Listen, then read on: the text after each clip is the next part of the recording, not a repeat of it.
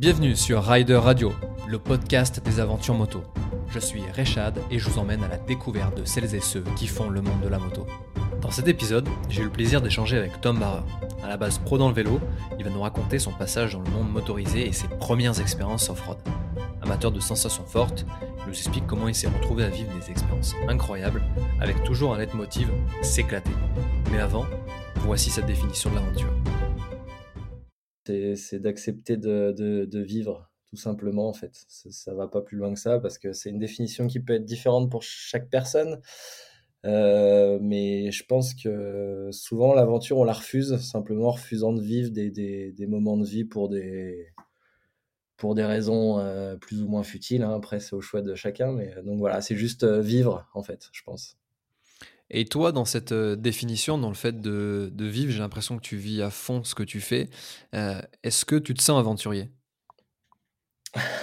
Est-ce que je me sens...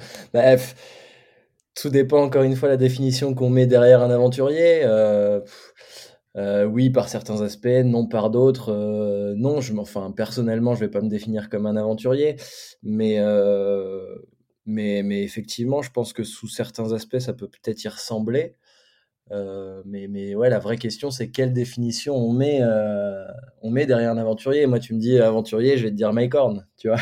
Mmh Là, ok. Euh, et, non, je suis pas Mike Horn, quoi. Clairement pas. Tu parles de, de, certains aspects. C'est sur, quel, sur quels aspects tu te sens du coup aventurier? J'ai bien compris, en effet. et, c'est pour ça que chacun a sa propre définition de, de l'aventure. Et c'est pour ça que ce podcast existe, c'est qu'en fait, on peut vivre vraiment euh, tout type d'aventure. Et donc, tu parlais que sur certains aspects, tu te sens aventurier, et justement, euh, lesquels? Bah, moi, ce que j'aime bien, typiquement, c'est euh, tu prends une carte, tu, tu, repères un endroit où tu as envie d'aller, où tu penses que, que c'est joli ou autre chose, et puis et puis y vas mais tu vas sans avoir fait des tonnes euh, et des caisses de recherche sur, euh, sur ce qui va se passer. quoi. Donc euh, tu vas en prenant des chemins où tu sais pas forcément si ça va passer, en, en sachant pertinemment que tu vas vivre de bonnes galères. Et, euh, et ça, ça c'est le côté sympa. quoi. Je reviens un peu sur, sur ton parcours. alors, ce qu'il faut savoir, c'est que toi, tu fais des vidéos. Tu peux, tu peux en tout cas nous en parler aujourd'hui sur ce que tu fais. Alors on, rentrera euh, plus précisément sur, euh, sur ce que tu fais, mais, euh, aujourd'hui c'est quoi ton quotidien? Mon quotidien, mon quotidien c'est une très bonne question. Ben, mon quotidien c'est de d'écrire et de, de tourner et de monter beaucoup beaucoup beaucoup de vidéos. parce que du coup une vidéo par semaine, je m'en rendais pas compte avant de commencer, mais c'est un, c'est un rythme qui est euh, acharné. Et l'autre partie de mon quotidien, c'est de faire du coaching moto, donc euh, d'être avec des gens et de les aider à progresser euh, en moto et d'atteindre les objectifs qu'ils ont eux envie d'atteindre. et puis et puis ça fait mes 24 heures quoi. ouais, ouais, c'est pas mal en effet. du coup, on, rentrera un petit peu plus dans le détail par rapport à, par rapport à ça. Mais de ce que tu fais aujourd'hui, Comment euh, t'en es arrivé là? Euh, Comme je disais, euh, dans ton générique de, tes vidéos, on voit, on voit bah, que tu as touché presque à tout. Donc du coup, moi j'aimerais connaître ton parcours et de comment tu es arrivé à, faire justement ces vidéos et à coacher ces futurs aventuriers. Bah, sur le fait de, faire de la moto, euh, ça va peut-être euh, te surprendre, mais euh, c'est un, un gros hasard, on va dire, parce que j'ai pendant très très longtemps détesté la moto et, ah et eu peur de la moto. Je ne voulais pas en faire. c'est-à-dire que mon père m'a mis sur une moto très petit, vers, mes, vers mes 3 ans, je crois. avec une petite piouille et des, des, petites roulettes sur le côté. et puis il m'emmenait en faire de temps en temps les dimanches. Mais, euh, mais il travaillait énormément, donc au final, j'en ai, ai pas beaucoup fait. Et quand tu es arrivé, euh, quand j'ai eu l'âge de, je sais plus, 12, euh, dans les, dans les 12-13 ans, je pense, mon père voulait me racheter une moto. Et moi, j'étais à fond dans le vélo. mon truc depuis, depuis, je pense, un ou deux ans, c'était, c'était le vélo à fond. Et je commençais à vraiment m'y mettre et les vélos bah, coûtaient cher. Et, euh, et, je me rappelle au grand drame de tous mes copains de l'époque, euh, mon père m'a demandé bon bah écoute qu'est-ce que qu'est-ce que tu veux qu'on t'achète euh, pour la suite? Parce que si tu veux faire du vélo bah, ça coûte cher donc tu veux un vélo ou une moto? Je dis mais moi la moto j'en ai rien à faire, je veux faire du vélo clairement. et donc et donc là je me suis mis au vélo et j'ai quasiment jamais retouché une moto avant avant l'âge de mes 16 ans je pense parce qu'à 16 ans en fait mes parents ont une auto-école D'accord. Euh, et, à 16 ans, mon père m'a fait passer le permis 125. Euh, mais parce qu'il voulait que je le passe, moi j'en avais pas, j'en avais pas envie plus que ça. Euh, du coup, il y avait la moto de l'auto-école dans le garage, mais je m'en servais pas parce que, bah, encore une fois, c'était pas mon truc. passe, passe le temps, j'ai 18 ans, voilà, c'est jusque-là c'est tranquille. Mon père revient à la charge en mode euh, bon bah faudrait que tu passes tous tes permis, donc euh, tu vas passer ton permis moto. Et, euh, et, là on est au mois de on est au mois de janvier. Ah ouais c'est ça, on est au mois de janvier 2009. Il fait moins 1000 dans le nord de la France. j'ai envie de tout sauf d'aller faire de la moto parce qu'en plus de ça, vraiment là pour le coup je me suis rendu compte que j'aimais pas ça. Euh, parce que je vais dessus à contre-coeur, j'ai froid, euh, la moto, j'ai peur de la pencher, j'ai peur de la vitesse, j'ai peur de tomber. Enfin, vraiment, voilà, c'est pas, c'est voilà, c'est pas un plaisir. Et pendant que je suis en train de passer mon permis, euh, il y a un matin, 8 du mat, mon père il me réveille, ouais, il y a un élève qui est absent sur la leçon, vas-y remplace-le, comme ça tu vas tu vas t'entraîner. Donc il faisait moins 1000 encore, j'étais content. Et, et, il se pointe avec son 1200 GS de l'époque, et il me dit euh, Bah tiens, euh, vas-y, prends, euh, prends le 1200 GS pour la leçon. je dis Mais, mais tu rigoles ou quoi J'ai déjà peur sur la Kawasaki ER6N e toute pourrie là. Je vais pas prendre ton gros Panzer, ton truc de vieux, ta moto qui ressemble à rien, ton truc trop lourd. Enfin, je lui sors à peu près tous les, tous les adjectifs qu'on peut entendre autour de la GS. et je monte sur cette moto. Et là, je sais pas ce qui se passe, mais le, le je fais 5 mètres le premier virage que je prends avec la moto pour sortir de la, moto-école, je regarde la moto, je me dis, mais c'est quoi cet outil? C'est quoi ce truc de dingue? Je me suis senti à l'aise immédiatement. J'ai retrouvé tous mes repères de vélo immédiatement. C'est comme si ça venait de gommer tous les, tous les sentiments et les feelings que j'avais eu avant sur les autres motos. Et je me suis senti vraiment instantanément euh, bah, à la maison, quoi, clairement. Et je me rappelle très bien, je me suis dit mot pour mot dans ma tête à ce moment-là, je me suis dit, ah la vache, bah, si c'est ça la moto, euh, bah, pourquoi pas? Voilà, et là c'est vraiment le, départ du coup de, mon arrivée dans le milieu de la moto. Et ça, c'est euh, moi, c'est ce qui est assez étonnant. Tu disais que tu, venais euh, du, monde du vélo. Euh, et là, tu, on pourrait considérer que c'est le truc le plus léger à deux roues euh, qui puisse euh, exister. Alors, il y a forcément différents, différents poids de, vélo, mais, mais par rapport à une moto, de toutes les manières, c'est plus léger. comment, enfin, c'est assez hallucinant. Comment tu peux adorer cette, cette moto qui est finalement très lourde et t'as donné les adjectifs qu'on souvent qu'on caractérise souvent la GS. Comment tu peux décrire bah, que là, ça a été le, déclic et, que tu es vraiment euh, adoré euh, cet engin. Mais c'est rigolo que tu parles de poids parce que effectivement c'est je viens je viens de l'opposé parce qu'en plus en vélo je faisais du, trial. Donc tu vois j'avais des vélos qui faisaient 9 kg 8 kg et quelques pour les, versions de compète.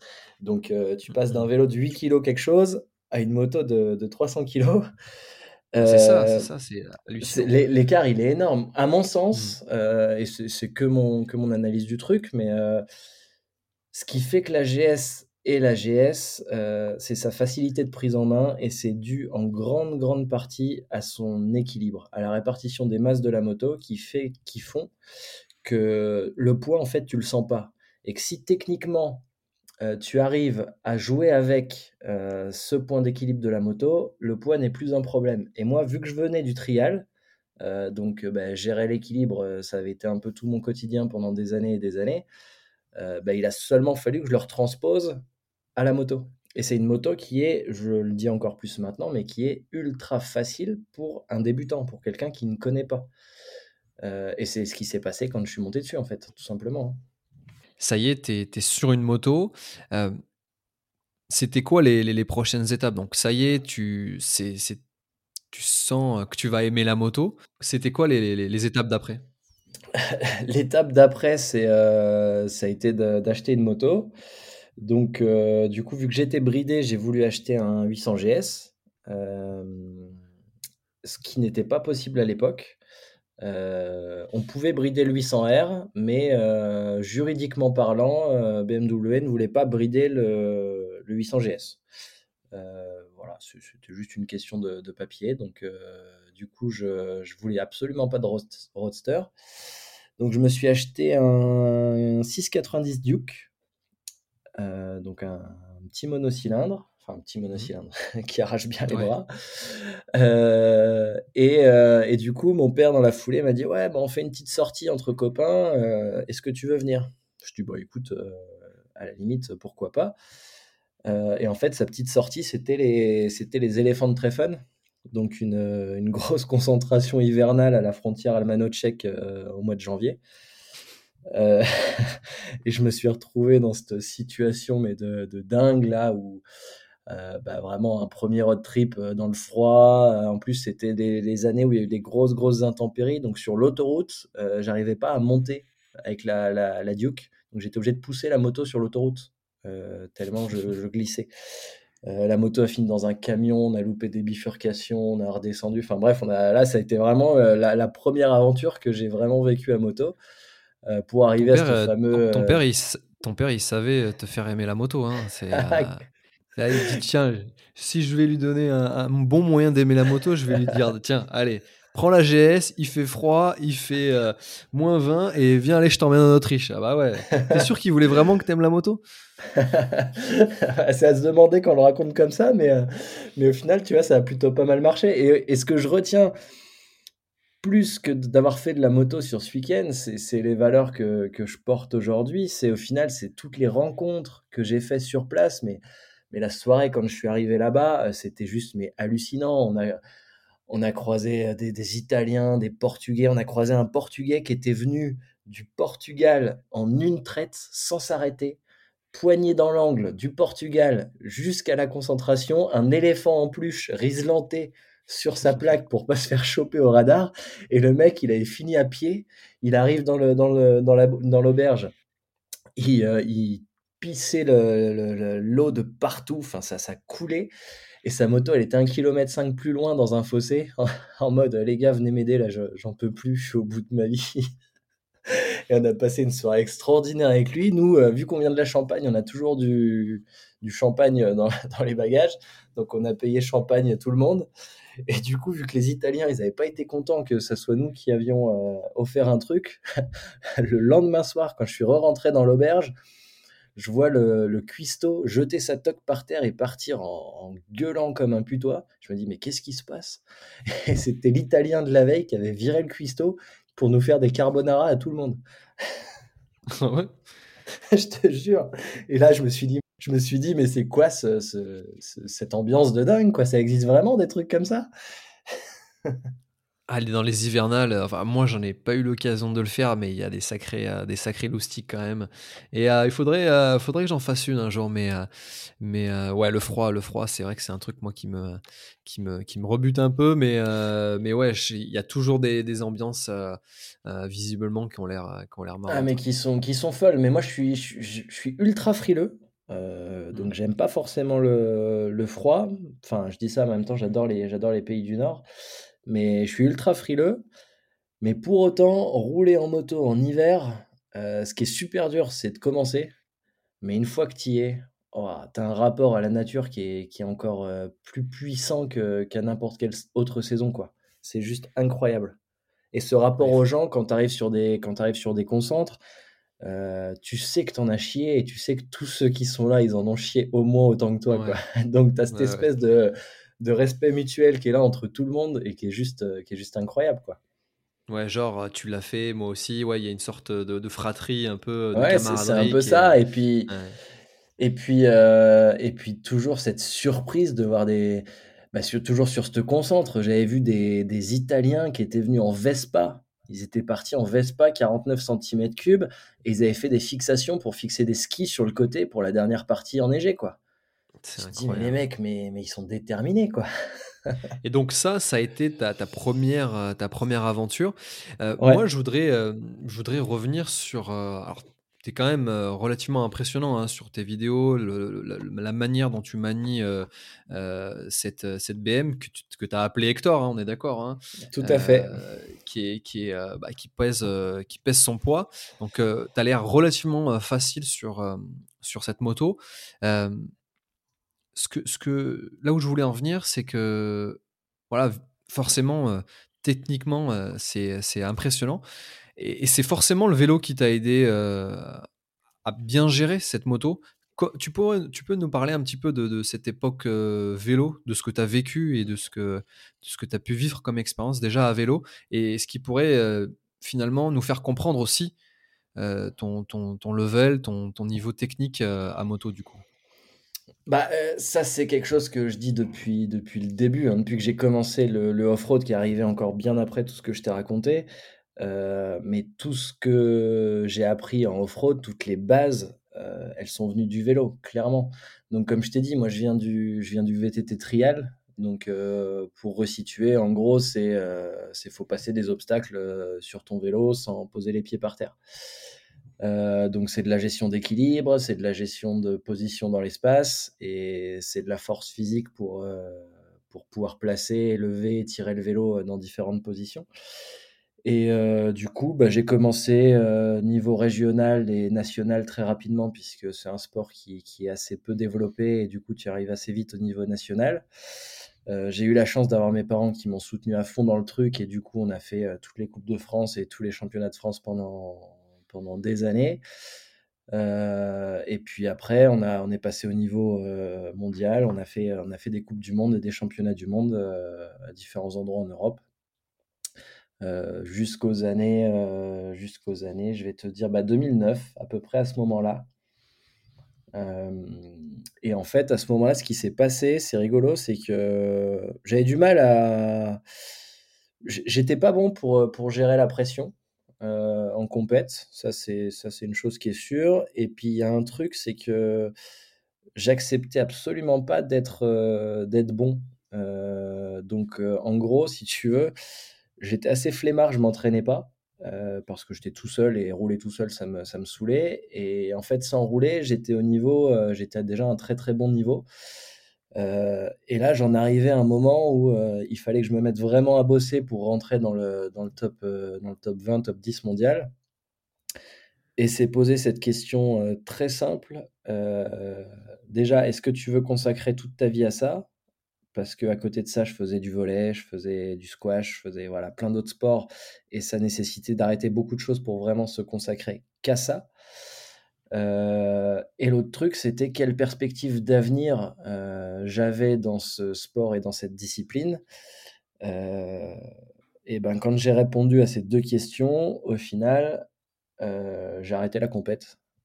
parce que de un, je voulais pas arrêter le reste. Je voulais vraiment continuer cette pluridisciplinalité qui me tenait vraiment à cœur. Et de deux, ben, être champion du monde, c'est bien beau, mais tu es champion du monde et puis quoi? Voilà, tu es meilleur que les autres, tu l'as montré, tu es content. Euh, euh, enfin voilà, c'est pas moi c'est pas quelque chose qui me qui m'attire, je préfère partager le truc plutôt que plutôt que de montrer que je suis le meilleur. Donc du coup, l'idée ça a été de, de dire j'ai pas envie d'arrêter le vélo et j'ai basculé à ce moment-là dans le dans le spectacle. Euh, et, en fait, en basculant dans le spectacle, je me suis retrouvé mais à, mais à 100% dans ce qui me plaisait, c'est-à-dire que je faisais du vélo, je continuais de progresser et de m'entraîner euh, au rythme que je voulais. Et en plus de ça, je partageais le truc, euh, je partageais le truc avec tout le monde en faisant du spectacle. Donc j'ai tourné un peu partout en France, en Europe, pour des, festivals de, vélo, de musique. J'ai fait des spectacles sur glace avec des troupes de patineurs artistiques. Enfin voilà, vraiment, vraiment plein de choses. Et c'est toute cette expérience-là qui m'a clairement euh, donné toutes les bases solides que j'ai eues assez rapidement en moto, quoi. Clairement. Justement, j'allais euh, en venir. Euh, Et c'est comme ça, d'ailleurs, euh, j'imagine que tu as euh, voulu aussi continuer à partager euh, bah, cette, cette nouvelle passion qui est, la moto et de, de nouveau le partager. C'est intéressant, hein, ton, ton, ton, avis sur, sur la compétition. se battre contre les autres, parfois, ça peut être en effet grisant, surtout si on gagne, mais c'est aussi intéressant, là, ce que tu viens de dire par rapport à, par rapport à ça, être le plus fort et, et pourquoi. Et, le partage, bah, finalement, euh, ça rejoint tout le monde. On est tous, euh, on est tous dans, le même, dans le même panier, si je puis dire, et, on profite, on profite d'un moment euh, ensemble. Donc là, je reviens aussi sur, sur cette première aventure que tu as fait sur cette hivernale. Et, c'était quoi, du coup, tes expériences à moto derrière?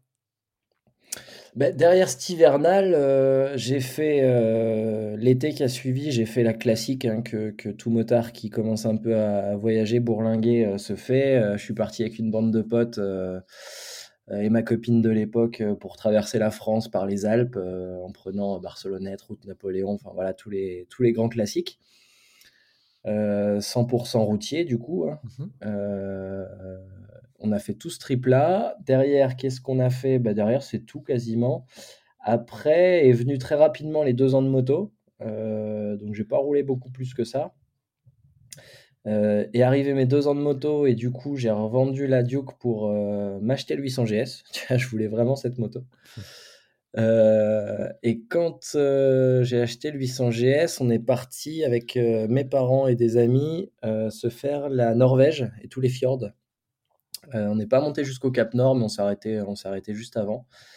Euh, donc se faire tous les fjords de la Norvège et puis on est redescendu par plus par les terres. Euh, et puis et puis voilà, on est rentré on est rentré en France et dans la foulée de, de ça et j'arrive plus à situer si ça c'était avant ou après le GS Trophy. Je pense que c'était avant le, le, GS Trophy parce qu'en gros à peu près dans la même période que ce que ce trip là. Euh, le concessionnaire BMW de, Reims, euh, qui, était un ami de mon père, euh, nous dit bah, écoutez, vous avez tous les deux des GS, il y a le GS Trophy, vous voulez pas venir bah, Nous, on a dit c'est quoi le GS Trophy On connaît pas. puis, vu que c'est des potes, ils nous ont dit bah, c'est pas un week-end entre copains, à boire des bières, à manger des saucisses, à faire de la moto, ça va être rigolo. je dis bah, d'accord, on vient. voilà, et c'est parti comme ça. Donc, euh, donc du coup, ils nous ont dit bon, par contre, faut changer vos pneus. ah bon? Euh, Parce qu'on va faire du tout-terrain. Ah, mais ah ok, bon, bah, d'accord. Donc on change, on change les pneus sur les motos. Euh, moi, pour pas avoir l'air totalement ridicule en arrivant, je me suis dit je vais aller quand même essayer la moto dans les, dans les chemins quand même, histoire de voir si j'arrive à peu près à faire quelque chose, quoi. Donc je pars dans le chemin qui était derrière chez moi à l'époque et chemin que je connaissais très bien en plus parce que je passais très souvent en vélo je prends le chemin, je traverse euh, une zone de champ euh, qui doit faire un ou deux kilomètres, et puis je rentre dans le, dans le bois où je voulais aller, et sans te mentir, dans le bois, je pense que je fais 30 mètres, et, je me colle dans un bourbier, mais genre collé, quoi. La moto scotchée, euh, pas d'eau, pas de téléphone, pas de compétences, pas de connaissances. impossible pour moi dans ma tête de faire tomber la moto, c'était inenvisageable. Donc elle était collée là dans un bourbier et j'ai mis deux heures et demie à la sortir en y laissant à peu près toute ma vie. et je peux te dire que quand je l'ai sorti, ben, j'ai fait 30 mètres dans l'autre sens. Je suis rentré chez moi, je l'ai jeté au fond du garage et je me suis dit, mais c'est absolument pas fait pour faire du off-road, c'est bien trop lourd, qu'est-ce que je vais foutre au GS Trophy? Voilà. Ouais, donc ton premier, euh, rapport, euh, ton premier rapport au tout-terrain, ça a été euh, une galère, quoi. Ah, ça a été une, une vraie bonne galère. Ah ouais, ouais j'ai vraiment une, une bonne galère. C'est le, le bon genre de moment où tu t'énerves, où tu te dis, mais qu'est-ce que je fous là? Mais je suis vraiment trop bête de me foutre là-dedans. Ouais, J'étais sûr que ça allait pas passer. Et plus jamais ça, plus jamais je reviens. Exactement, plus jamais. Et, euh, et ce qui est logique, hein, quand, euh, quand tu sais pas comment faut faire et quand euh, personne t'a appris à le faire ou que personne t'a montré, ben c'est pas miraculeux. Hein. Tu peux pas, tu peux pas, ça peut pas tomber du ciel. Hein. Et du coup, la moto, je l'ai rangée au fond du garage et je l'ai pas retouchée avant le, avant le GS Trophy, quoi. Euh, donc derrière, on est parti, euh, on est parti au GS Trophy. Euh, donc avec toute l'équipe hein, de la concession et dont, dont un, gars de la concession, Eric Brunoni, le, le, sanglier pour pas le citer, qui, qui, part. Et là, je me dis, mais qu'est-ce que je vais foutre là-bas? Il part avec exactement la même moto que moi, mais je crois qu'il n'y avait plus une pièce d'origine sur la moto. Suspension avant préparée, suspension arrière, roadbook, enfin il y, avait tout. C'était une moto de, rallye complètement préparée. Et moi j'arrive avec mon 800 GS, les porte-bagages et tout d'origine, et je me dis mais vous êtes sûr ça passe avec euh, avec une moto comme ça? Enfin c'est pas possible. Et euh, du coup, on roule une première journée et là, c'est la, c'est la, c'est la catastrophe. La veille la veille du départ, euh, on part rouler et je, ne sais pas rouler quoi. Clairement, je, je, sais pas rouler du tout. Ils roulent tous comme des avions, vite. Enfin, je sais pas rouler vite en fait. Euh, parce que pour te dire à l'époque, je sais pas qu'il faut rouler debout, donc je suis en permanence assis. Et, et, puis, bah, et puis je découvre complètement la moto. Donc, vraiment, vraiment, tu pars de zéro en fait.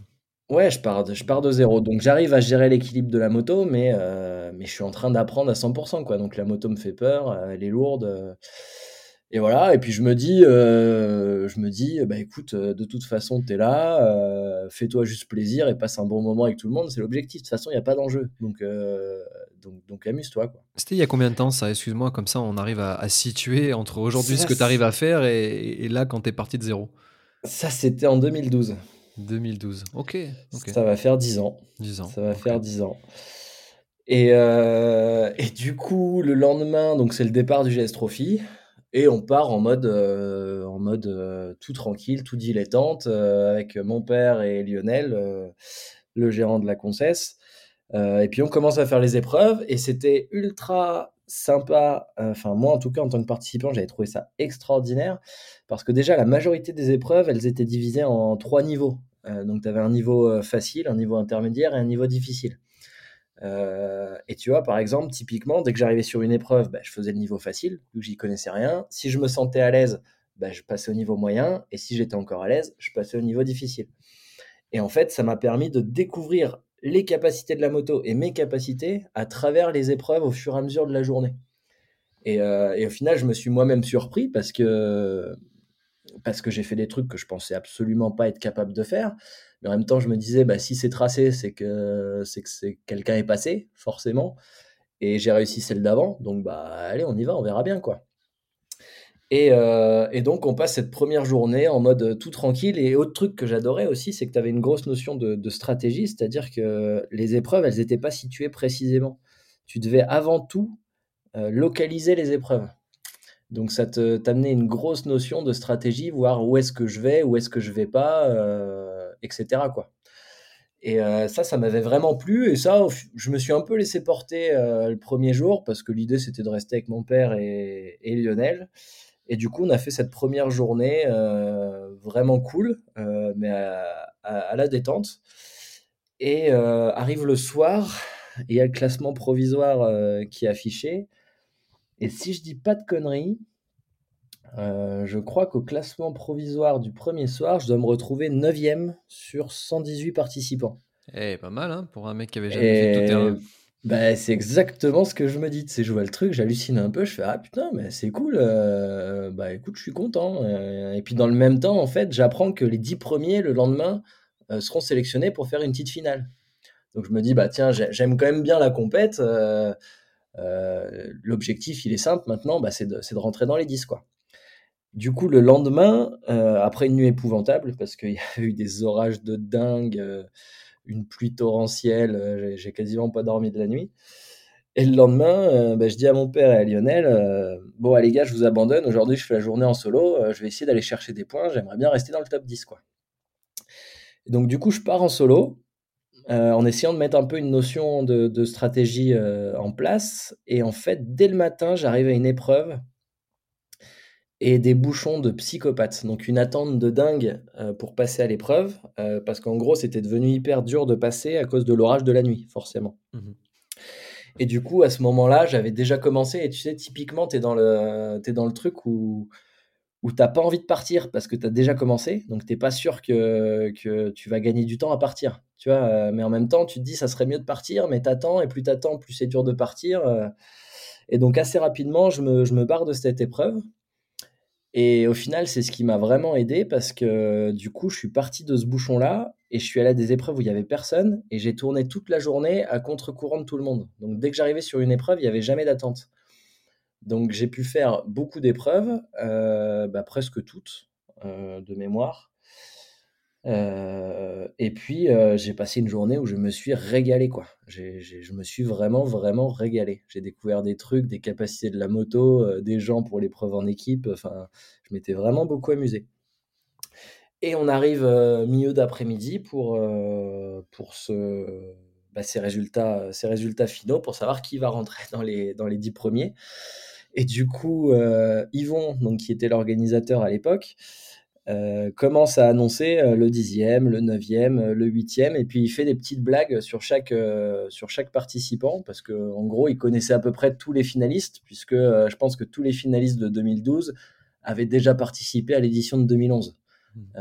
et donc, ils avaient déjà créé des petites, des petites affinités. Et tu vois, quand il commence à dire le huitième, le septième, je me dis, bon, bah écoute, c'est tout, c'est mort, c'est pas grave voilà, je suis pas dedans, mais je m'en foutais honnêtement parce que j'avais, euh, voilà, j'étais content de ce que j'avais fait, j'avais donné, euh, j'avais donné le meilleur de moi-même, donc j'étais vraiment content. Et puis, euh, donc il arrive, il annonce le cinquième, le quatrième, le troisième, le deuxième, et là il fait une blague que personne, personne comprend, donc ça fait un gros blanc dans le, dans l'assemblée. il dit, bah le, voilà, le deuxième, je le connais pas, on aurait pu l'appeler James. Et donc gros blanc et euh, Eric Brunoni, donc ce fameux euh, copain avec cette moto préparée de l'époque, qui était juste à côté de moi à ce moment-là, il me regarde comme ça, il fait bah, c'est toi ça. Je lui fais bah, pourquoi c'est moi Bah t'as le numéro 07, c'est toi James. Hmm.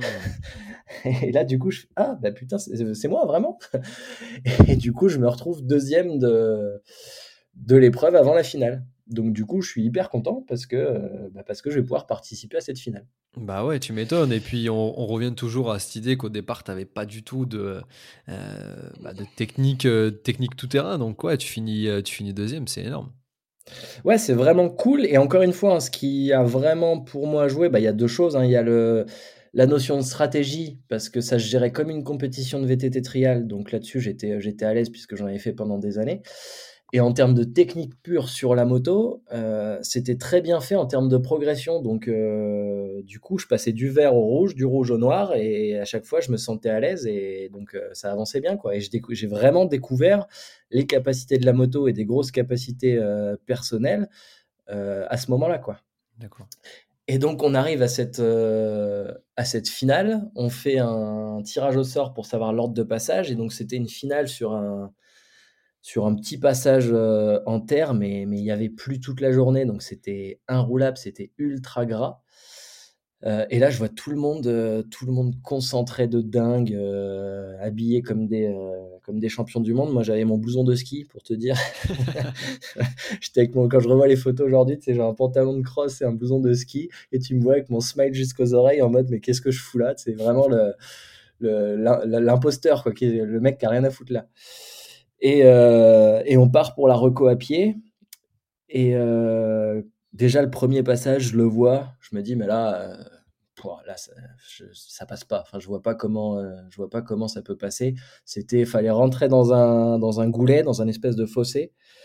Et à un moment donné, il fallait sortir du fossé en faisant un virage à 90 à droite dans de l'herbe mouillée. Mmh. donc, je me dis, mais c'est pas possible que, que, que, ça passe, quoi. Donc, enfin bref, on finit cette reco. Je tire au sort le numéro 4 de mémoire, le passage en quatrième. Donc, les trois premiers passes. Sur les trois premiers, il y en a deux qui arrivent à sortir euh, de ce fameux goulet. Euh, un troisième qui passe pas. Et arrive mon tour. je rentre dans ce. je rentre dans ce fameux goulet. Et puis j'ai un espèce de petit moment d'illumination euh, sur le moment. Je me dis, bah allez, oublie que tu sais pas faire, euh, accélère. Il y a un arbre, va t'appuyer dessus. j'ai pris, j'ai pris un appui à gauche et puis j'ai jeté mon regard sur l'arbre qui était en haut en me disant de toute façon l'avant tu vas le perdre, mais si tu arrives à le perdre dans l'arbre, il va raccrocher.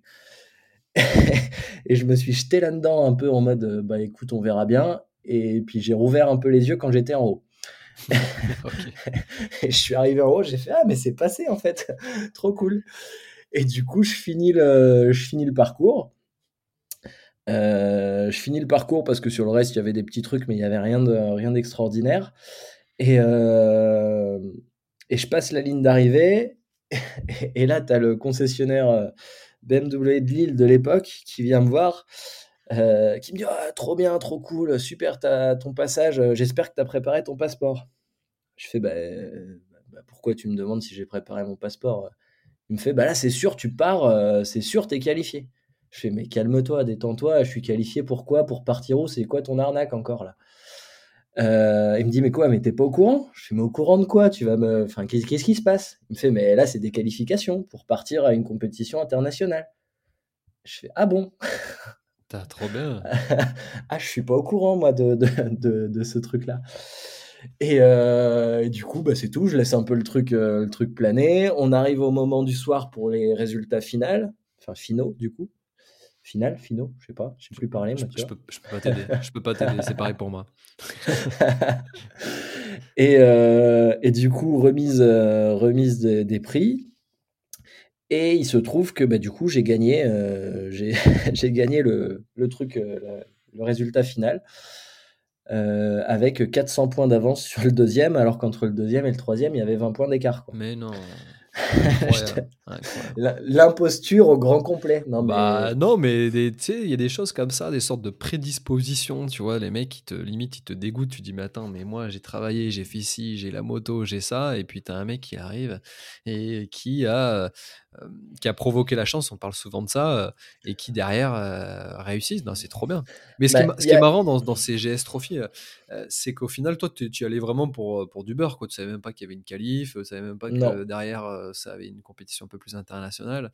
Bah, c'est peut-être ça aussi, d'ailleurs, qui t'a peut-être enlevé ah un bah, peu de pression et, d'y aller d'y aller la fleur au fusil et détendu. Non, mais ça, c'est évident. C'est évident. Et puis, euh, et puis, clairement, ça m'a bien fait comprendre aussi sur le coup que c'est pas parce que tu gagnes euh, quelque chose que tu es le meilleur.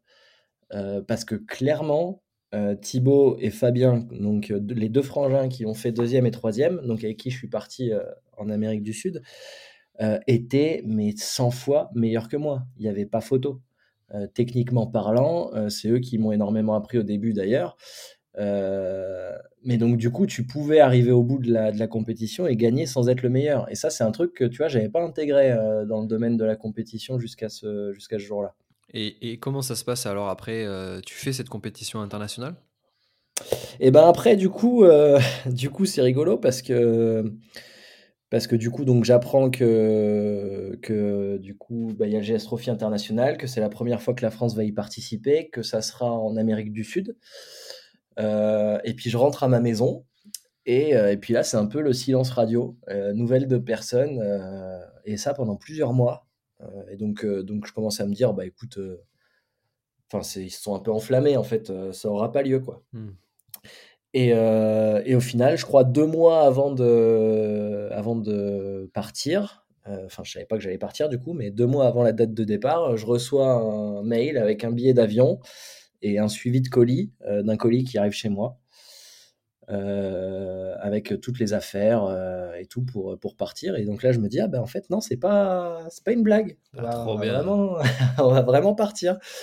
Et du coup, j'appelle euh, j'appelle Thibaut et Fabien, ou ils m'appellent, je sais plus comment ça se goupille, mais, euh, mais en gros, on s'appelle en se disant, bah écoute, ça serait bien qu'on se, qu'on se voit avant de partir, parce que c'est quand même un truc qui va avoir lieu en équipe. Donc, euh, si on peut se connaître un peu avant, c'est quand, même, c'est quand même vraiment pas mal. Et donc, vu qu'ils étaient tous les deux de Bordeaux, enfin d'à côté de Bordeaux, je suis descendu avec ma moto, passer trois ou quatre jours chez eux. Et, euh, et là, euh, là j'ai repris un peu une claque comme au premier jour du GS Trophy. J'ai dit ah ouais non mais en fait donc du coup c'est officiel, je sais vraiment pas faire de moto. euh, ils sont, enfin je suis arrivé, ils ont un terrain donc euh, ils avaient un espace chez eux où ils avaient un tractopelle et où ils se faisaient un, leur propre terrain de, de, cross. Donc eux ils ont la moto dans la peau depuis qu'ils sont gamins euh, et, et, ils roulaient mais comme des avions. Et je, quand le premier jour où j'ai roulé avec eux, j'ai dit mais là les gars trouvez-vous quelqu'un d'autre, c'est pas ma guerre en fait. Enfin, je, vais vous ralentir, c'est pas possible. et le, courant est, super bien passé. Ils m'ont énormément aidé euh, au début pour te dire. Hein. Euh, je me rappelle tout à fait. Bon, là, je fais un petit saut, mais euh, la première journée du GS Trophy international, donc en Amérique du Sud, le soir, il y a Thibaut qui vient me voir, tout penaud comme ça, tout, gentil. Il me fait écoute, écoute, je sais, tu nous as battus, mais, mais je peux te donner quand même un conseil tu serais plus à l'aise si tu roulais debout. voilà, pour te dire où j'en étais. Et moi, pour lui répondre du plus grand des normal, non, non, mais tu sais, moi, je suis plus à l'aise assis, c'est bien comme ça. ah ouais. Ah, toi, t'avais même pas idée aujourd'hui, enfin à l'époque, euh, qu'il fallait rouler en, tout terrain euh, debout, quoi. C'est. Euh ben, je voyais, je voyais tout le monde rouler debout, mmh. donc je me disais, il y a bien quelque chose au fait de rouler debout. Ça doit bien marcher. Sauf que personne n'avait jamais réussi à me l'expliquer de manière à ce que je le comprenne. Et du coup, quand moi je le faisais, je le comprenais pas, et du coup, ça marchait pas. Alors qu'assis, j'avais des repères que je comprenais et que j'arrivais à faire. Voilà, c'est vraiment ça qui s'est passé. Et j'ai réussi à passer le cap de, de je me mets debout à partir du moment où j'ai compris l'intérêt d'être debout et où j'ai compris ce que ça m'apportait, ce qu'il fallait que je fasse pour que ça me l'apporte. C'est vraiment ça qui m'a fait le déclic en fait. Et, euh, et, du coup, donc on se fait GS Trophy International qui est juste euh, c'est juste un rêve éveillé hein, quand tu es, euh, motard amateur. Euh, tu arrives à l'autre bout du monde, euh, tu as 100 motos qui sont alignées. Il y en a une qui a le drapeau de ton pays avec ton nom et ton groupe sanguin dessus. Enfin, tu te prends pour un pilote du championnat du monde. Hein. Hmm. clairement, c'est un truc de dingue. Tu as l'opportunité de rouler avec des gens de partout sur la planète qui sont juste extraordinaires. Voilà, des Japonais, des, des, Espagnols. Les trois, les trois de l'équipe d'Espagne, ils s'appelaient Jorge, Jorge et Jorge. ça, ça s'invente pas. Les trois, ils avaient le même prénom, quoi. Euh, les Japonais, mais c'était les Japonais dans le grand bleu, ils m'ont trop fait rire. Enfin bref, une expérience extraordinaire. Et euh, c'était où ça euh, en Amérique du Sud? C'était sur la cordillère des Andes, Chili-Argentine. on est parti de, de, du sud de Temuco, euh, qui est bien au sud de Santiago. Et euh, on est descendu jusqu'à San Carlos de Bariloche, si je dis pas de conneries. Et en fait, on a jonglé sur la cordillère des Andes entre le Chili et l'Argentine pendant, pendant 7 jours. Trop bien. Ouais, c'était, euh, c'était extraordinaire. Et là, ça a été mon premier voyage off-road loin avec des gens, enfin voilà, pas parler français parce que, parce que bah, personne parle français. Avec la, philosophie de, de BMW, de, de, de que j'ai connu, que j'avais trouvé juste extraordinaire. Euh, le, discours de départ, tu vois, c'était bon les gars, euh, on sait que voilà, c'est une petite compète, euh, vous avez tous été sélectionnés pour être ici, voilà, on sait que vous êtes motards, en plus on aime bien se tirer la bourre, on va pas se mentir, on aime tous ça, mais clairement là on le fait pour le plaisir. Il y aura rien à gagner. Le cadeau, c'est d'être ici. Voilà, nous, ce qu'on veut en organisant GS Trophy, c'est remercier tous les, tous les acteurs de la GS à travers le monde. Euh, et, votre cadeau, il est là. Donc que vous soyez premier ou dernier, les gars, on, s'en fout et il n'y a, y a, rien à, gagner. Et tu vois, j'ai bien aimé ce truc en mode, bah les gars, il va y avoir une petite compète parce que quand même, c'est rigolo, mais en même temps, juste le cadeau, c'est ça, quoi. C'est de vivre ce que vous allez vivre. Et ça, j'avais trouvé ça vraiment, vraiment extra, quoi. Et donc, du coup, sur, ce, sur GS Trophy, ben, ça, a été, euh, ça a été vraiment extraordinaire hein, de, faire toutes ces épreuves, de, de partager ça avec, avec Thibaut et Fabien, avec qui on s'est entendu comme si, comme si on se connaissait depuis toujours. Euh, moi, je, ils m'ont vraiment beaucoup guidé, hein, parce que clairement, ils avaient 100 fois plus d'expérience que moi, donc, euh, donc j'ai énormément suivi leur rythme. Et, euh, et puis au final, on s'est retrouvé, euh, on s'est retrouvé pas mal. On s'est retrouvé dans le haut du classement euh, à batailler un peu, un peu tous les jours. Et, et puis un jour, un jour, ça a basculé. Fifi, donc qui était avec nous pour, c'était notre journaliste, donc il faisait partie de l'équipe. Hein, j'en ai pas parlé encore, mais mais c'était un membre à part entière comme comme nous trois, qui était aussi extraordinaire. Euh, eh bien, on, devait donner, euh, on devait donner une, photo pour un concours photo sur, euh, sur Internet. et, je, crois que c'est Fifi qui devait la donner, mais en même temps, il n'avait pas entendu la consigne et aucun de nous trois l'avait entendu non plus. donc au final, on est, on est clairement juste passé tous à côté de cette consigne et du coup, on n'a pas donné de photo. Et du coup, on a, bah, on a une épreuve en moins que les autres. Ah, une épreuve sur laquelle on n'a marqué aucun point et ça nous a fait mal. Et, euh, et ça nous a empêché de, de gagner au final. Euh, donc on finit, on finit deuxième. Euh, ah ouais, d'accord, ok. Ouais, c'est quand même deuxième.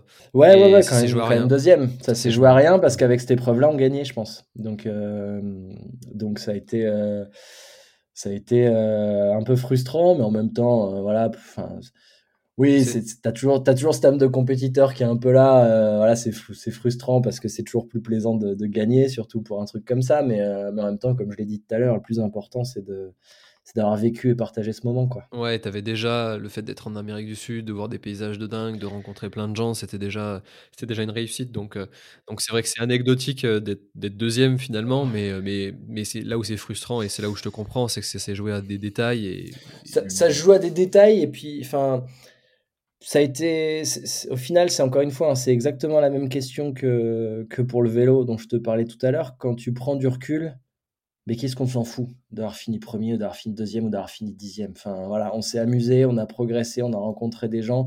À part euh, flatter ton petit ego euh, personnel, mmh. euh, ça, ça, change pas grand-chose. Et une fois que tu as compris ça, bah, bah tu as compris beaucoup de choses, je pense.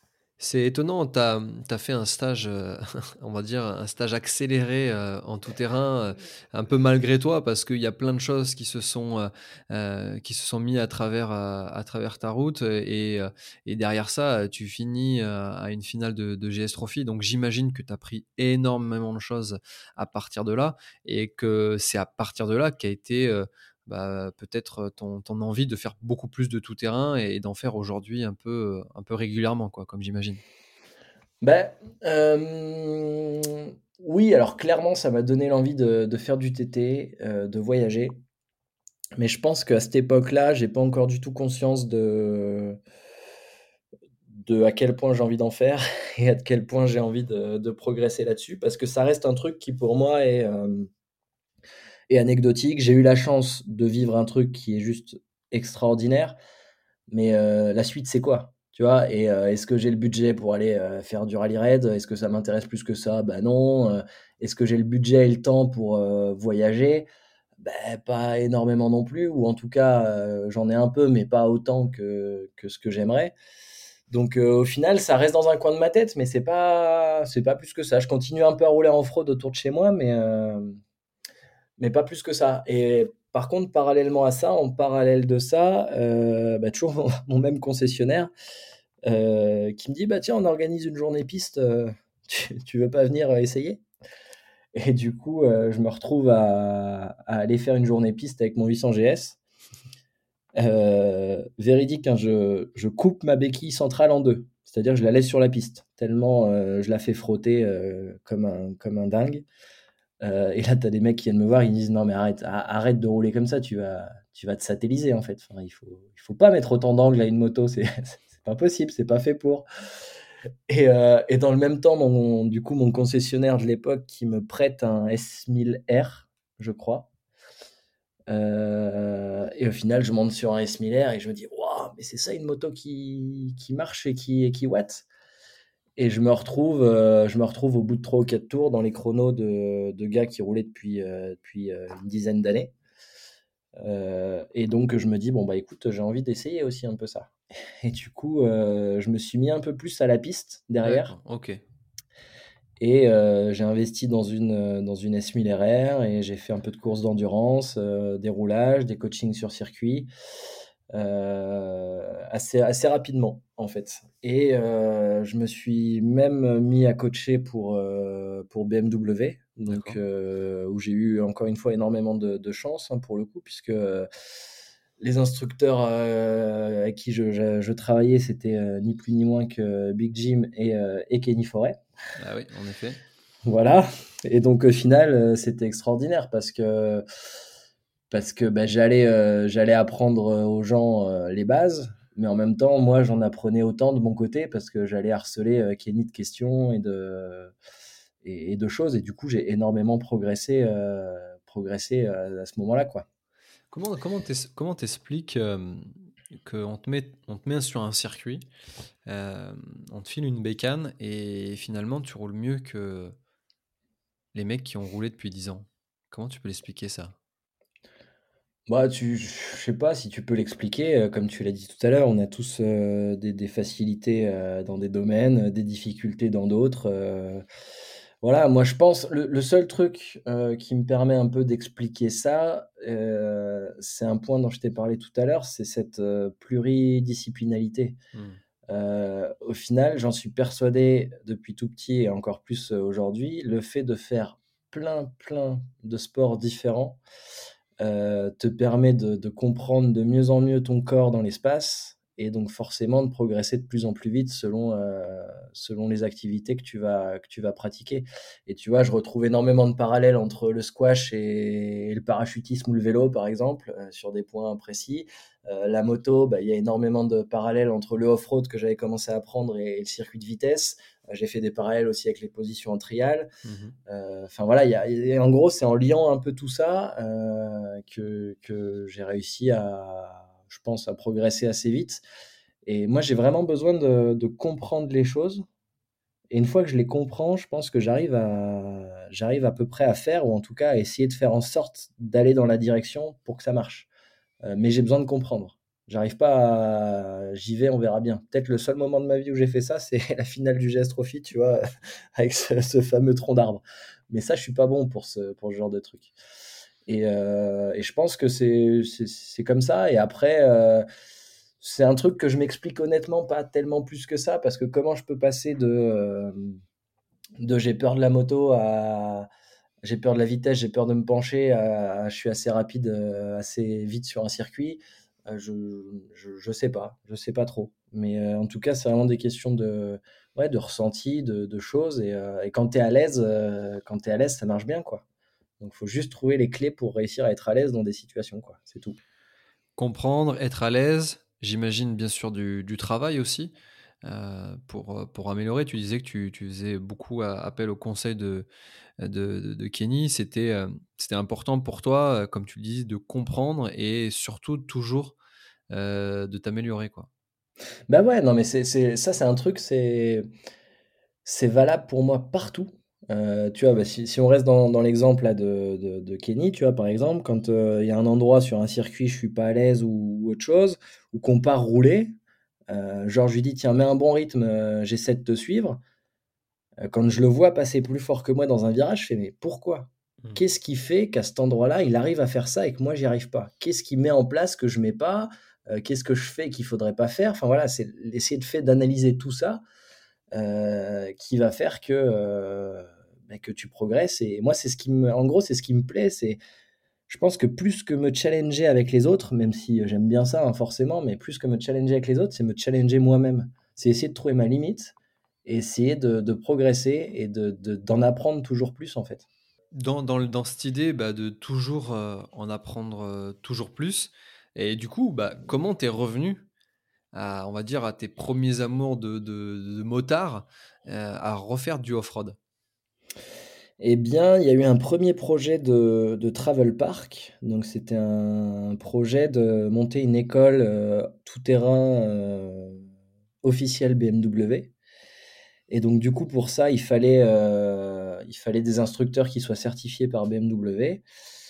Et du coup, ils ont lancé une campagne de, recrutement pour former des instructeurs pour cette école-là. Et moi, vu que bah, ils savaient que j'avais participé au Gest Trophy, que je travaillais déjà avec eux sur la partie euh, circuit, euh, bah, ils m'ont proposé de faire partie du, voyage. Et donc, bah, bien sûr, hein, euh, j'ai accepté avec grand plaisir à l'époque. Et du coup, je me suis retrouvé une semaine en Touraine avec, avec d'autres personnes pour bah, passer la certification BMW. En fait, l'idée de cette certification d'être instructeur BMW, c'est que, si tu veux, je ne sais pas si c'est encore le cas, mais en Allemagne, à l'époque, tu n'avais pas besoin d'être diplômé pour pouvoir enseigner la moto. Donc du coup, ce que BMW s'est dit, c'est ben nous, on n'a pas envie que n'importe qui enseigne la moto à nos clients. Donc bah, on va former des mecs en interne pour qu'ils aient au moins un certain niveau de compétence. Quoi. Donc ça a été un peu l'idée de, départ. Ça, ça existe depuis très longtemps en Allemagne et en France, il y en avait, il n'y avait pas encore dans de, de, de, travel park. Ça, ils avaient appelé ça le travel park à l'époque. Et sauf qu'en France, tu es déjà obligé d'avoir un diplôme pour enseigner la moto. Et, et, du coup, bah, il fallait ce diplôme pour enseigner la moto, plus un diplôme, bah, ce diplôme BMW. Et en fait, je me suis retrouvé là-dedans comme ça. ce projet, pour différentes raisons, à, bien capoter comme il faut. Euh, donc au final, nous, on a quand même été formés, mais le projet n'a pas été plus loin que ça. Ça, ça, enfin, le, projet est mort dans l'eau. Et c'est resté en suspens pendant, je sais pas, deux ou trois ans, je pense. Et puis après, un nouveau projet, donc qui est le projet actuel de BMW, qui est l'Enduro Park, est né. Et, et du coup, je me suis retrouvé bah, dans ce projet à mettre en place toute la partie, toute la partie pédagogique. Et, et c'est là que je me suis vraiment remis au tout-terrain. Et c'est là que j'ai vraiment découvert la 1200 GS, enfin 1250 du coup, puisque ça arrive en 2019. Donc j'ai découvert la 1250 en tout-terrain vraiment, vraiment comme il faut. Quoi. Donc là, tu, tu j'imagine que tu retombes un peu amoureux de, bah, du tout-terrain et puis surtout de cette 1250 GS.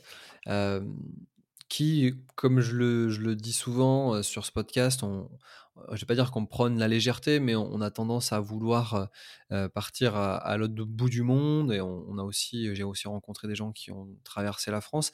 Et le, le leitmotiv un petit peu de tout ça, c'est de, se dire, c'est important de voyager léger.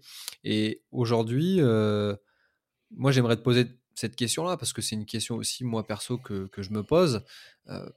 voilà, c'est une moto très lourde. Euh, tu as parlé tout à l'heure de, plein d'adjectifs euh, concernant euh, cette fameuse GS. Aujourd'hui, comment tu pourrais m'en parler et me dire, bah écoute, c'est en effet une moto qui pourrait te convenir pour un voyage, par exemple? Eh ben, c'est assez simple au final. Si tu veux, quand j'ai commencé à vraiment rouler cette 1250, donc en 2019, déjà, premièrement, c'est elle qui m'a appris à faire du tout-terrain comme j'en fais aujourd'hui.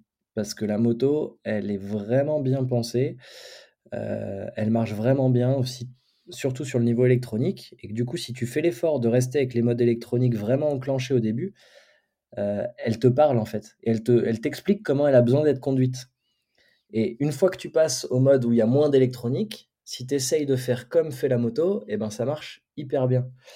Euh, donc ça c'est le premier point, c'est que c'est une moto qui est, qui est vraiment facile. C'est-à-dire que tu prends un, débutant, un mec qui a jamais fait de tout terrain, tu le mets dessus, tu lui donnes les bons conseils, euh, bah, tu peux lui faire faire des choses que tu peux pas lui faire faire avec une autre moto du même poids. Tu vois, par exemple, si tu prends rien qu'un 850 GS, hein, un 850 GS, euh, c'est ultra compliqué à emmener. C'est beaucoup plus compliqué qu'un 1250, clairement. Et pour ta question du, poids, euh, moi, j'ai un principe de base qui est, qui est là depuis, depuis très longtemps. Je fais de façon, à partir de 200 kg, c'est lourd. Mmh. Voilà. De, de, toute façon, ça sera lourd. Et quand tu regardes, même si tu prends une moto euh, soi-disant euh, légère euh, et que tu l'équipes pour voyager, bah, tu regardes, hein, Lolo Cocher, là, il vient de faire des, vidéos là-dessus. sa T7 pour voyager, elle arrive à 273 kg, je crois, si je dis pas de conneries. Donc c'est un tout petit peu plus lourd que ma GS sans bagages. Donc si je mets juste des bagages sur ma GS, je vais être un peu plus lourd que ça. Mais au final, 273 kg ou 300 quelque chose kg, bah c'est lourd. Hein. Tu te tu les lèves pas à la main, ça c'est clair. Mm. Bah, c'est compliqué. Donc au final, le poids, c'est pas. Le poids pour moi, c'est vraiment pas un problème. Euh, il est là, c'est une donnée qui est fixe de toute façon, ça sera lourd parce que peu importe la base de moto avec laquelle tu vas partir, tu vas la charger. Et en la chargeant, elle va devenir lourde. Et l'autre problème que tu as en chargeant fort des motos d'architecture dite, euh, enfin comme j'appelle euh, rest of the world, là, des, architectures classiques, euh, tu vas la charger énormément sur l'arrière. Hmm. Et donc tu as l'avant qui est ultra léger. Et donc ça devient ultra compliqué à conduire quand elles sont chargées.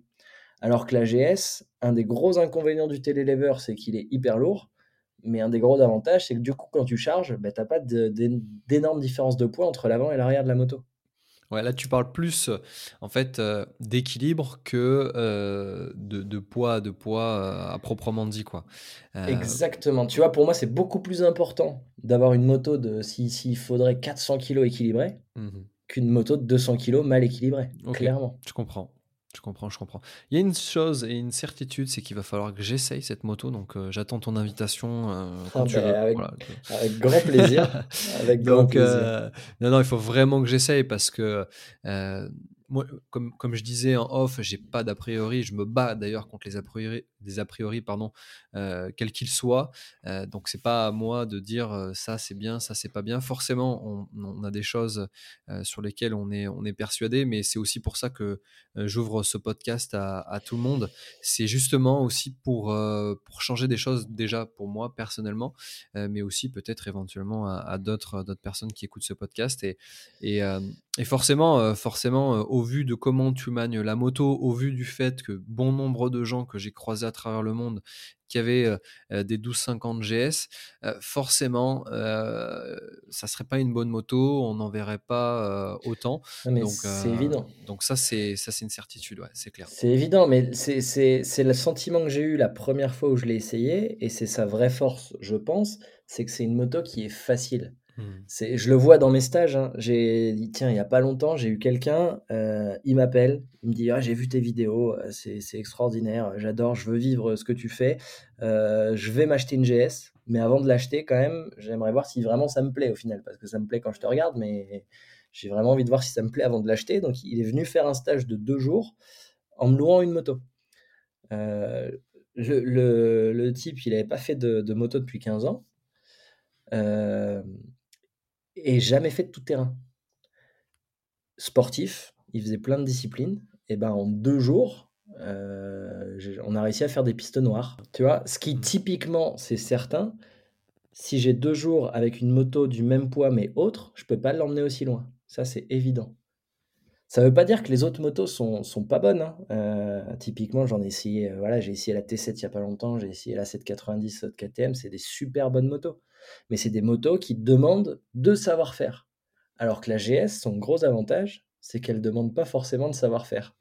Si tu appliques des principes de base, elle va énormément t'aider. Et ça, c'est une grosse, grosse force. Ouais, et qui sur le, sur le papier, enfin en tout cas visuellement, c'est pas, c'est pas ce que tu peux imaginer. Donc c'est intéressant ce que tu dis, parce que c'est vrai que tu, tu, tu l'as dit tout à l'heure, à Panzer, tu vois le truc, tu dis mais jamais je vais passer là.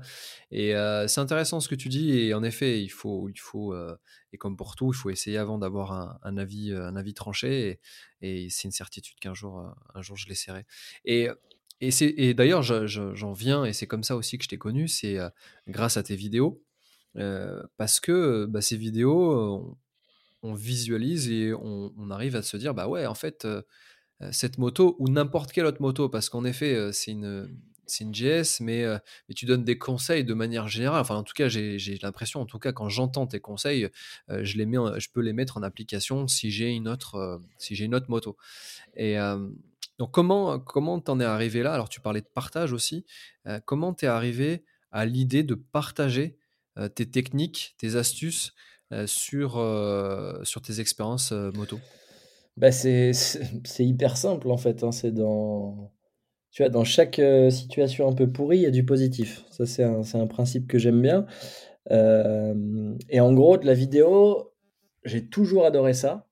Euh, j'en fais de, depuis, enfin j'en fais. Je, participe à des vidéos depuis très longtemps. Euh, j'ai un bon copain à moi qui avait une boîte de prod, avec qui on a fait beaucoup de vidéos sur Reims, euh, notamment beaucoup de vidéos en vélo, puisque c'était plutôt mon époque vélo.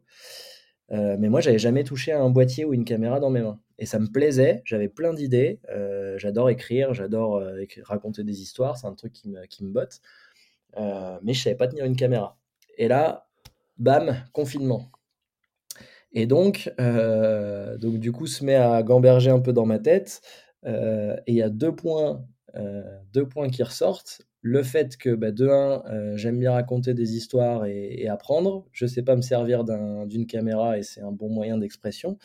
Et de deux, j'en ai ras-le-bol de voir des gens revenir en stage après un an de stage. tu vois, typiquement, il a fait un stage en année X et il revient en année Y, et tu perds déjà la première journée du stage à rien que rattraper le niveau qu'il avait en sortant du stage l'année dernière, simplement parce qu'il n'a pas assez pratiqué, ou, ou c'est pas qu'il n'a pas assez pratiqué, c'est qu'il n'a pas d'outils pour pratiquer entre ces deux années, parce qu'aller rouler tout seul avec une grosse moto, ça fait pas forcément, euh, enfin ça fait peur quoi. Hmm. Et donc du coup je me suis dit, bah, tiens, confinement, on est bloqué à la maison, euh, bah tiens, achète-toi du matos, on va voir si tu arrives à t'en servir, et puis, euh, bah, on va voir si tu arrives à partager des trucs euh, autour de la moto. Quoi. Et euh, donc, j'ai commencé à faire des vidéos dans mon salon en vélo pour le premier confinement l'idée de base, c'était de faire bah, juste d'apprendre à me servir du boîtier en fait. Et, vu qu'on pouvait pas sortir, bah, le, fait de faire du vélo dans le salon, c'était un bon prétexte. et au final, au final, les vidéos ont pas mal marché. Et dans la foulée, j'ai commencé à faire une première vidéo pour présenter la moto que j'avais à l'époque. Et puis c'est parti comme ça en fait. c'est parti comme ça. et je pense qu'il y a eu un tournant à la vidéo numéro 4 euh, donc assez rapidement. Hein. Euh, quand j'ai fait des, quand j'ai commencé les vidéos, euh, j'abordais des sujets qui, qui, bah, qui, me tenaient à cœur, que je trouvais important de partager, et que surtout j'avais mis énormément, énormément d'années d'essais et de galères avant de, de, de, savoir comment faire. Donc, tu vois, si j'avais un mec qui avait pu m'expliquer, j'aurais gagné beaucoup, beaucoup de temps. Donc, je me suis dit, si je peux faire gagner un peu de temps aux gens, c'est toujours cool. C'était quel sujet du coup? Euh, c'était, si je dis pas de conneries, euh, attends, je vais te dire des conneries. Euh, enfin, une de celles qui m'a marqué au début, c'était les quatre manœuvres de sécurité. Ça, c'était une vidéo vraiment importante. Et je crois que c'est dans cette vidéo-là. Hein, je, crois que c'est dans cette vidéo-là. Je suis pas sûr. Enfin, en tout cas, c'est autour de ça. Mmh je voulais direct que, bah, en plus que ça soit des vidéos, que ça soit un peu fun, que ça soit ludique, et puis surtout que je m'amuse en les faisant. C'était vraiment l'idée, c'était de m'amuser en, le faisant. Et du coup, je me suis dit là, je sais pas pourquoi, je suis parti dans ma tête avec un, il y avait un cowboy qui arrivait dans le scénario et qui commençait à faire à faire sur les vidéos là. Et là, je me rappelle très bien dans ma tête à ce moment-là, je me suis dit non mais enfin arrête de partir dans tes délires. Si, tu pars dans ton dans ton truc avec ton cowboy et tout, il y a personne qui va regarder ça. tout le monde va se foutre de ta gueule. Euh. Voilà. Et puis là, j'ai coupé court direct à ma pensée. Je me suis dit, ouais, en même temps, si je fais pas ça, alors que c'est ce que j'ai envie de faire, je vais me faire chier en le faisant. Si je me fais chier en le faisant, je vais pas le faire. Donc, bah, essaye. Si ça plaît, bah, tant mieux, tu continueras. Si ça plaît pas, eh ben, tant pis, c'est pas grave. Et, euh, et, en fait, quand j'ai fait cette vidéo où j'ai introduit ce fameux personnage de John Ryder et où je me suis vraiment régalé à du coup faire, faire ce tournage et que j'ai vu qu'il y avait des retours qui étaient positifs, eh ben je me suis dit bon bah go, allez euh, go c'est parti, euh, on y va, feu. Euh, et, l'histoire a démarré, a démarré comme ça. Bah D'ailleurs, euh, ça, en vient à ma petite question, euh, mais, mais c'est quoi ce truc avec la country là? C'est, parce que justement, tu as toujours rêvé d'être un cowboy. Comment ça se passe? Parce que ce qu'il faut savoir en fait, c'est que Tom, alors je vous invite tous à, à, à regarder ces vidéos parce que, comme je le disais, c'est pas destiné forcément qu'à qu l'AGS, qu'au BM, etc. Il y a beaucoup de, beaucoup de choses hyper intéressantes euh, de manière générale à, faire en, tout terrain. Euh, mais. Euh, mais ouais, il y a pas mal de country. et donc, ouais, bah, c'était une question qui était importante, je pense, dans cet épisode. C'est d'où ça vient, quoi. Ben c'est, écoute, écoute c'est une très bonne question. Je, suis, j'adore plein de types de musique, mais, euh, plus particulièrement depuis tout petit, euh, je suis un grand fan de Renault euh, et des Cowboys Fringants. Je ne sais pas si tu connais les Cowboys Fringants. Non, mais tu as dit Cowboy, donc je me suis dit qu'il que y, avait sans doute une partie de la, de la réponse là-dedans. Ouais. eh ben, si tu veux, les Cowboys Fringants, c'est un groupe québécois qui fait du en gros, si je pouvais résumer, imagine les textes de Renault, donc des textes un peu euh, engagés, euh, sociétal, euh, qui dénoncent quand même pas mal de choses, mais sur des airs un peu plus entraînants, avec des musiques avec un peu de violon, un peu d'accordéon et des trucs qui bougent, qui donnent envie de danser de ouf, quoi, qui te donnent le smile. Et, voilà, et j'ai grandi dans ce style de, musique parce que vraiment j'adorais ça, même malgré le fait que j'adore plein d'autres choses. Hein. Mmh mais, mais voilà, et et après, euh, pour le personnage du cowboy, je sais pas si c'est lié directement à ça. En tout cas, j'essaye de retrouver des sons qui sont un peu dans cet esprit-là parce que c'est quand même des choses qui me, qui me plaisent. Mais, euh, mais pour la country en tant que telle, je pense que c'est plus l'image de ce que représente le cowboy et que c'est un truc qui est facile à jouer et qui est mmh. facile à parodier et qui me fait marrer tout simplement tu vois. Enfin tu, tu mets un mec avec une chemise à carreaux un chapeau des Santiago et une petite musique de cowboy tu vois ça en vidéo enfin moi je me marre en fait. Peu importe ce qu'il fait c'est c'est ça me fait marrer. Donc euh, je pense que, que c'était un truc comme ça. Après plus précisément que ça, je sais même pas, je peux même pas te dire, il y a tellement de trucs qui se passent dans ma tête qui arrivent je sais pas d'où, mais en tout cas, lui, il est arrivé très vite et, euh, et puis je l'aime bien, mon petit John Ryder. Ouais, bah, la partie, euh, enfin, la, plus belle réponse, c'est que ça t'amuse et ça, c'est le plus important. Et comme tu l'as dit, euh, et ça, je pense que ça vaut pour, pour beaucoup de choses. Autant faire des choses qui plaisent. La vie est quand même assez, assez compliquée pour, pour ne pas pouvoir avoir l'occasion de faire ce qu'on veut. Et, aujourd'hui, aujourd'hui, tu fais ce que tu veux. Tu, tu, J'imagine, en tout cas, tu, tu vis de ta passion, en tout cas, euh, euh, à, te voir, à te voir régulièrement sur, euh, sur YouTube avec, avec ces vidéos. toi, aujourd'hui, on parlait de ton quotidien où en effet, c'est des tournages réguliers. Est-ce que toi, aujourd'hui, tu as un, projet, ou en tout cas, au-delà du, projet, si peut-être que c'est lié, est-ce que tu as un, projet ou un rêve ultime aujourd'hui que, que tu as en tête? Bah écoute, je, suis en train de l'écrire en fait. Euh, je suis en train de l'écrire en ce moment même parce que là, je suis, je suis chanceux comme euh, comme c'est pas permis. Si tu veux, j'ai lancé mon école. Euh, j'ai lancé mon école en avril de cette année. Mmh alors que c'était déjà un doux rêve pour moi d'avoir mon propre mon propre centre. je commençais à envisager d'envoyer, d'emmener des gens en voyager, enfin en voyage, etc.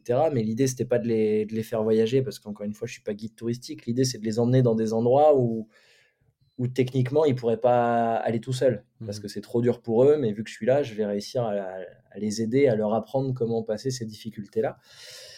Et j'aurais envie de te dire que, que, mon doux rêve, c'était ça, mais grâce à, la folie et à l'immensité d'Internet, euh, ben, pour te donner un ordre d'idée, mon planning 2022, il est déjà mais rempli à rabord. J'ai déjà plus une date de dispo. Je pars au Maroc euh, en janvier. Euh, je vais sûrement faire la Norvège euh, en juillet. Je repars au Maroc en novembre. J'ai des stages de partout en J'ai des tournages. Enfin, c'est juste euh, ce, que, ce que cette chaîne YouTube m'a apporté et le retour des gens que j'ai à travers ce que j'essaie de leur, de leur partager est juste mais, mais stratosphérique. C'est irréel. Et c'est ce que je trouve magnifique. Et c'est pour ça que je me donne autant de mal à, à faire ces vidéos parce que parce que ce que je donne, je le reçois en retour, mes, mes, mes, puissances au carré, quoi. C'est un truc de dingue.